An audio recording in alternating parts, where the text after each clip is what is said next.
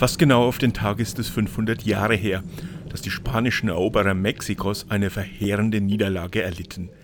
Der 26. Juni 1520 ging in die Geschichte als La Noche Triste ein, als die traurige Nacht oder die Nacht der Tränen.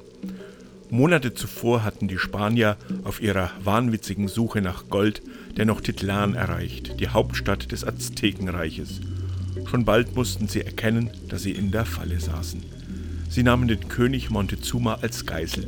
Als er jedoch unter ungeklärten Umständen ums Leben kam, endete ein Fluchtversuch der spanischen Konquistadoren in einem Desaster. Etwa 270 von ihnen wurden gefangen genommen und den aztekischen Göttern geopfert. Ihr Anführer Hernando Cortés konnte sich mit dem Rest seiner Armee nur knapp in Sicherheit bringen. Ein gutes Jahr später aber kehrte er mit neuen Kampftruppen zurück eroberte Tenochtitlan und ließ Tausende von Azteken umbringen. All das geschah aus Gier nach Gold. Und auch die weitere Geschichte ist eine Geschichte aus Blut und Tränen.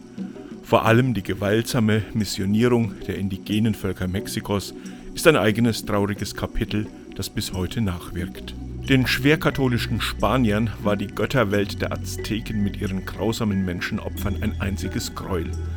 Allerdings gab es durchaus Missionare, die versuchten, diese fremde Welt zu verstehen und zu studieren, aber sie waren in der Minderheit. Für die meisten Konquistadoren war dies heidnischer Götzendienst, den sie mit Stumpf und Stiel ausrotten wollten.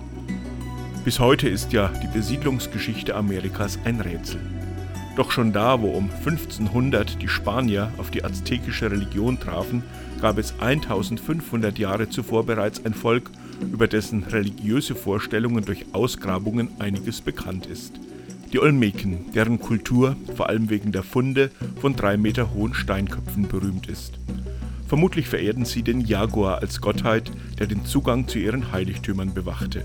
Die Olmeken sind dann allmählich aus der Geschichte verschwunden und in der Kultur der Mayas aufgegangen. Sie und die Azteken haben unser Bild von Mittelamerika bis heute geprägt.